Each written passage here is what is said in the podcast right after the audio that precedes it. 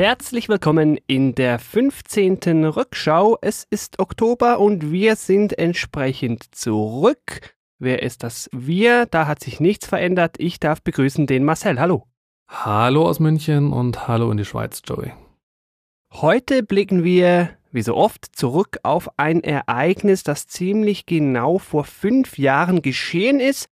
Wobei, wenn wir ehrlich sind, das heutige bezieht sich auf eines von vor fünf Jahren, das sich wiederum auf eines von vor etwa 15 Jahren davor bezieht. Hm, was hat es damit auf sich? Genau, wir beschäftigen uns heute mit der Entführung von Jan Philipp Remsmar. Unser Aufhänger ist dabei der 21. Oktober 2013. Da ist Thomas Drach, der Hauptentführer, nach über 14 Jahren aus der Haft freigekommen. Das klingt ja schon mal spannend. Wir haben jetzt also zwei Namen im Raum. Thomas Drach, der Entführer, der der freigekommen ist, an dem wir quasi die Episode mit aufhängen. Wer war denn das? Wenn wir uns das einfach machen würden, würden wir einfach sagen, Thomas Drach ist ein deutscher Krimineller, so beschreibt ihn nämlich die Wikipedia. Er ist äh, in der Nähe von Köln aufgewachsen und relativ früh auf die schiefe Bahn gekommen. Also er hat bereits mit 13 Autos geknackt, mit 18 einen Supermarkt überfallen und mit 20 hat er dann zusammen mit seinem jüngeren Bruder Lutz eine Sparkasse, also eine Bank überfallen. also es ging ziemlich früh los und nachdem er dann für seinen Bankraub zu siebeneinhalb Jahren Gefängnis verurteilt wurde und als er da dann freigelassen wurde, also wir sind hier noch in den 80er Jahren, mhm. ist er Anfang der 90er dann mutmaßlich, äh, so genau weiß das keiner, einer kriminellen Karriere in Osteuropa nachgegangen. Jetzt hast du gesagt, da kam dann eine Entführung. Wir werden das nochmal schön ein bisschen aufschlüsseln, was ist wann passiert. Der war da dann aber schon nicht alleine, da war noch der eine oder andere Mittäter dabei. Also der hat das nicht alleine hinbekommen. Genau, er hatte noch Mittäter, aber ähm, die Mittäter sind an der Stelle erstmal nicht das Interessante. Das Interessante ist der oder das Entführungsopfer. Stimmt.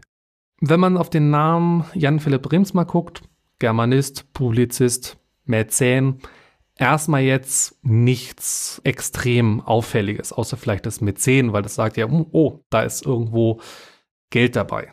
Ja, ja, macht schon Sinn. Irgendwo muss ja jetzt aber noch richtig Geld herkommen, weil man entführt ja normalerweise nicht Leute ohne Geld im Hintergrund. Jan Philipp Remsmar hat, nachdem sein Vater in den 50er Jahren gestorben war, Anteile an der Remsmar Zigarettenfabriken GmbH geerbt. Und das ist ein relativ großer Zigarettenproduzent in Deutschland gewesen mit einigen bekannten Marken. Die bekannteste darunter wahrscheinlich West, aber auch Davidoff Zigaretten, Gloires, um ein paar davon zu nennen. Okay. Die Anteile hat er 1980 verkauft an die damalige Chibo Frischröst Café AG. Daher hat er einen Großteil seines Geldes. Sein Gesamtvermögen, habe ich gesehen, soll auf 700 Millionen Euro geschätzt worden sein. Also da war doch was zu holen. Genau. So kam es dann halt zum 25. März 1996 über 22 Jahre in der Vergangenheit. Da ist Jan Philipp Remzmar entführt worden. Jetzt wäre natürlich spannend, wie ist das abgelaufen? Wie entführt man eigentlich so einen reichen Typen? Er wurde schlicht und ergreifend abends, also in der Dunkelheit, auf seinem Grundstück überwältigt. Entsprechend vorbereitet, also man wusste A, wem man da entführt und auch äh, man hat äh, direkt einen mit einer Handgranate beschwerten Brief und einer Lösegeldforderung von 20 Millionen äh, D-Mark auf der Türschwelle hinterlassen. So ganz dumm waren die, glaube ich, nicht. Wie kam das dann zur Zahlung? Das dauerte ja schon eine Weile, bis da dann das Geld floss. Was man allgemein zu dieser Entführung sagen äh, muss, ist, dass die Öffentlichkeit davon am Anfang nichts mitbekommen hat. Ja. Da sich die Medien an eine äh, Nachrichtensperre, äh, freiwillig an eine Nachrichtensperre gehalten haben. Dadurch ist das Ganze mehr oder minder unter dem Ausschluss der Öffentlichkeit hat das stattgefunden. Es gab zwei Versuche äh, einer Geldübergabe, die scheiterten aber, weil die Täter Polizeipräsenz vermuteten. Also die waren sehr, sehr auf der Hut, dass sie halt ja nicht gefasst werden. Mhm. Und durch die gescheiterten Versuche haben sie dann nachher das äh, Lösegeld auch noch, um, noch mal auf 30 Millionen Mark erhöht. Und wann kam es dann schlussendlich tatsächlich zur Zahlung? Die hat ja stattgefunden. Das Lösegeld ist dann Ende April gezahlt worden und zwar ohne das Wissen der Polizei. Die Angehörigen von Jan Philipp Remsmar haben ähm, unter Mithilfe eines Hamburger Pastors und eines äh, Soziologen eine Geldübergabe äh, organisiert. Die haben sich da ein Auto gemietet, sind dann über ein Mobiltelefon von Hamburg bis nach Krefeld gelotst worden. Dort wurden sie dann angewiesen, das Auto für einige Zeit zu verlassen und sich vom Auto zu entfernen. Und währenddessen haben dann die Entführer das Lösegeld äh, in Höhe von insgesamt 30 Millionen Mark aufgeteilt auf 15 Millionen D-Mark und 12,5 Millionen Schweizer Franken an sich genommen und haben das Auto dann auf einen Abhang gefahren, sodass man sie nicht verfolgen konnte. 43 Stunden später wurde Jan Philipp Remsmar dann im südlichen Hamburger Stadtgebiet freigelassen. Unverletzt. Also die Übergabe hat funktioniert, das Opfer zum Glück unverletzt. Jetzt die Frage, wie geht's weiter? Sind die denn mit dem Geld weggekommen? Wo sind die damit hin? Die vier Täter haben das Geld unter sich aufgeteilt die drei Helfer, äh, also Lutz Remzmer, Bernd Dieter Kramer und Wolfgang Kotschik oder so wie der heißt, haben 5 Millionen D-Mark bekommen. Mit dem restlichen Geld ist Thomas Drach dann geflüchtet. Heute weiß man, der ist dann in Argentinien verhaftet worden. Das heißt, der ist ja zumindest früher oder später dann da gelandet, hat da dann irgendwie gelebt. Das war dann 1998 seine Verhaftung. Man weiß auch relativ genau, wie die äh, Flucht ablief. Also erstmal hat sich Drach äh, in einer Kölner Pension für zwei Tage eingemietet. Also im Mai fuhr er nach Frankreich, buchte am Flughafen Charles de Gaulle einen Flug von Paris nach Venezuela. Von da aus ging es dann weiter nach Kuba. Von da aus dann weiter nach Uruguay und da hat er dann mutmaßlich das Lösegeld ja, waschen lassen und dann auch eine Weile gelebt. Also er hatte eine ähm, Villa bewohnt, die von Wachen und äh, also von Wachen und Hunden bewacht wurde und, und die soll 30.000 Euro im Monat gekostet haben. Oh, also da hat er sich richtig gut gehen lassen. Genau. Wie gesagt, er wurde dann verhaftet, 98. Das ging dann aber irgendwie noch zwei Jahre, bis er dann wieder nach Deutschland ausgeliefert worden ist. Gefasst wurde er, weil er zu einem äh, Freund aus gemeinsamen äh, Knastzeiten Kontakt aufgenommen hatte, weil dieses Telefon wurde abgehört. Und beim ersten Telefonat hat er nur gesagt, dass er ein Konzert der berühmtesten Rockgruppe der Welt besuchen wollte. Okay. Und das Telefonat wurde von einem Handy geführt. Also er konnte nicht ganz genau geortet werden, aber man wusste, okay, er ist im Großraum Buenos Aires, Argentinien. Da sollten die Rolling Stones auftreten. Das war Drachs Lieblingsband, das wussten die Zielfahnder. Und dann haben sie halt den argentinischen Behörden Bescheid gesagt, so hey, kontrolliert doch mal alle Besucher, die da reingehen. Ja, vor allen Dingen die Bleichen. Genau. Das war letztendlich aber nicht äh, nötig, da er am, direkt am Tag drauf nochmal äh, seinen Freund kontaktiert hat. Mhm. Und dieses Mal hat er ein Telefon in einem Hotelzimmer. Ah, okay. Benutzt und dadurch war er sehr eindeutig zu identifizieren, wo er ist und ist dann schließlich zwei Tage später dennoch von einem Spezialkommando der argentinischen Polizei festgenommen worden und saß dann in Haft. Wurde aber, bevor er nach Deutschland ausgeliefert wurde, war er erstmal zwei Jahre wegen Urkundenfälschung in Argentinien im Knast, weil er einen falschen Pass hatte. okay.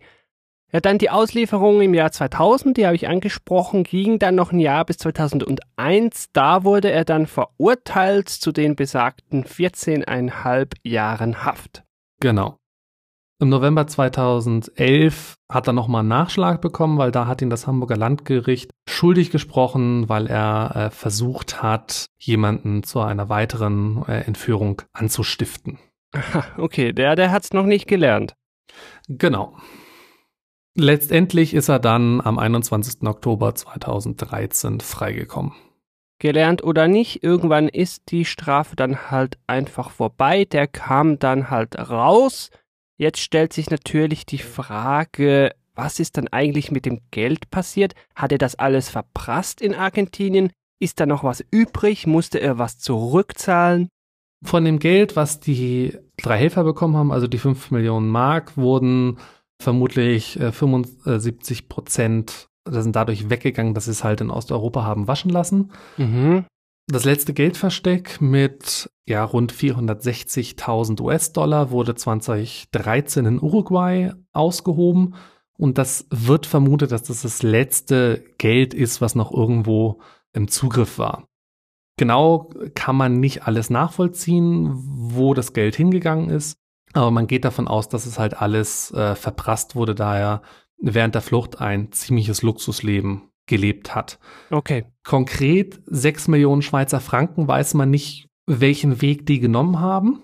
Die sind aber inzwischen wertlos, da die Schweiz neue Frankenscheine eingeführt hat und man die nur noch bei der Zentralbank umtauschen könnte, wo es auffallen würde.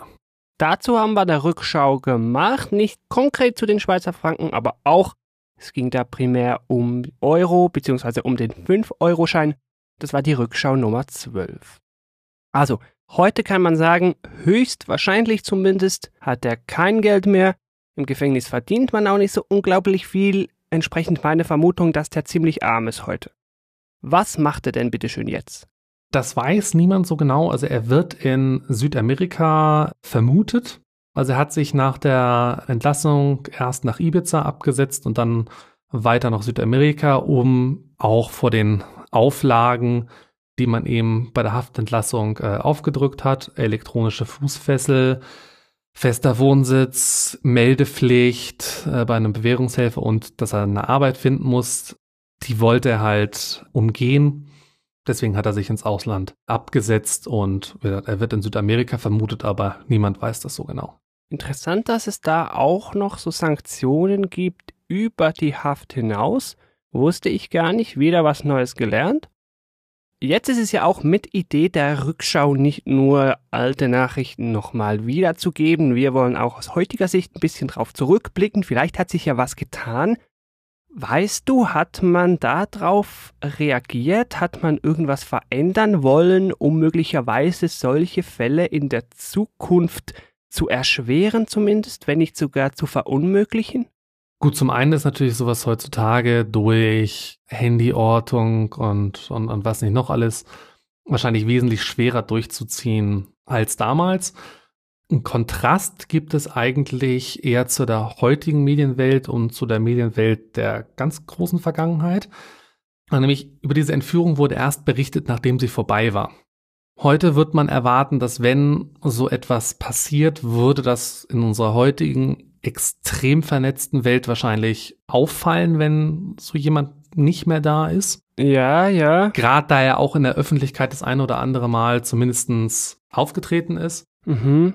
würde man heute wahrscheinlich merken, so hey, äh, irgendwas stimmt da nicht und das würde wahrscheinlich relativ schnell rauskommen.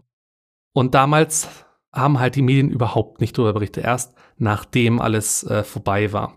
Ich habe mich dann auch gefragt, würden sich heute noch alle an so eine Nachrichtensperre halten? Nein. Ja, ja. Plus, und dann geht es natürlich auf Twitter los, Hashtag Pray for Remsma oder irgend sowas. Das gab es damals natürlich auch alles noch nicht.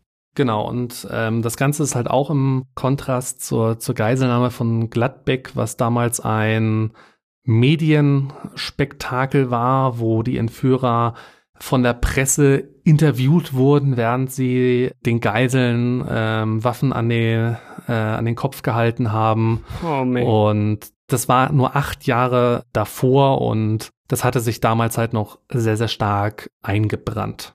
Ja, also wir halten fest, heute vor allen Dingen gesellschaftlich eine ganz andere Situation. Die Medienlandschaft ist ganz eine andere. Soweit wohl zum Guten, wenn solche Aktionen dadurch erschwert werden könnten. Hier kann Überwachung vielleicht ausnahmsweise auch mal was Gutes sein. Oder Vernetzung, nennen wir es mal so. Genau.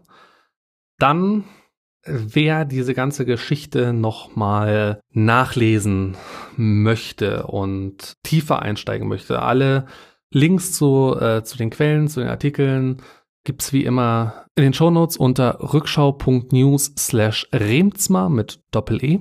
Wer möchte, kann das auch in Buchform nachlesen, denn Jan-Philipp Remzma hat kurz nachdem er äh, freigekommen ist, ein Buch geschrieben, das heißt Im Keller, ist für in Deutschland für einen Zehner zu erhalten, ist knapp über 200 Seiten stark, da kann man noch mal das nachlesen. Ich wollte es in Vorbereitung durchlesen, hab's dann aber irgendwie doch nicht über die ersten paar Seiten hinaus geschafft aus Zeitgründen.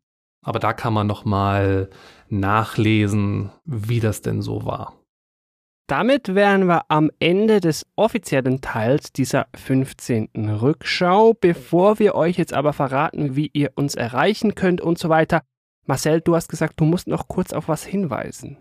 Genau, thematisch mehr oder minder äh, eng anliegend, nämlich am 1. Dezember 2018 ist in äh, Wien das äh, Mediencamp Vienna und da geht es um Zukunft der Medien, grob zusammengefasst. Also Möglichkeiten, Chancen und Herausforderungen der Medienzukunft, wie es die Organisatoren nennen. Und da werde auch ich zugegen sein ähm, und plane, sofern die Leute es dann interessiert, ähm, ein wenig Einblick zu geben. Zum einen in meine Podcasting-Vergangenheit und was ich daraus gelernt habe. Also Chancen und Probleme von Plattformen. Wie läuft das mit der Monetarisierung und auch so ein bisschen autobiografisch, wie bin ich eigentlich in die ganzen Sachen reingestolpert? Und wie macht man so einen tollen Podcast wie die Rückschau? Und wie unterscheidet sich der Nischen-Podcast Rückschau von dem Podcast für die breite Masse namens Radio Nukula? Darüber plane ich, was zu erzählen, entweder im, im Rahmen einer Session oder ganz normal äh, irgendwie in, in direkten Gesprächen werd auch wieder, wie man es schon von der Podcast-Konferenz Subscribe kennt, äh, wieder meine bekannte WordPress-Sprechstunde für Podcaster anbieten. Also Hilfe, mein Podcast äh, oder mein, mein WordPress läuft nicht gescheit, was soll ich machen? All das äh, wird es wieder geben und ich werde am 1. Dezember dann in Wien sein. Also falls der ein oder andere äh, auch vorbeischauen möchte, Tickets gibt's irgendwann jetzt äh, Ende Oktober. Genauer Termin steht noch nicht. Teilnahme ist kostenlos, ergo sind die Tickets auch immer äh, sehr schnell weg. Es sei denn, es gibt eine Ausnahme, also falls ihr das jetzt hört und sagt, hey, finde ich geil und ihr habt auch einen Podcast oder einen Blog, es gibt auch dieses Jahr wieder eine Blogparade, wo man, wenn man entsprechend Werbung äh, für das Mediencamp macht und sagt, hey, das und das möchte ich anbieten, das und das kann ich beitragen, dann kann man über den Weg auch ähm, ein Ticket schon vorab bekommen. Welche Bedingungen da alle dranhängen, das findet ihr auch in den Shownotes zu dieser Folge. Dann, was wir noch nicht erwähnt haben, sind die Möglichkeiten, uns zu kontaktieren. Wir sind nach wie vor bei Twitter, at Rückschau uns findet man genau gleich auch bei Facebook oder ganz klassisch dann per Mail redaktion at rückschau.news. Dann danke fürs Zuhören und wir hören uns im November wieder. Bis dann. Tschüss.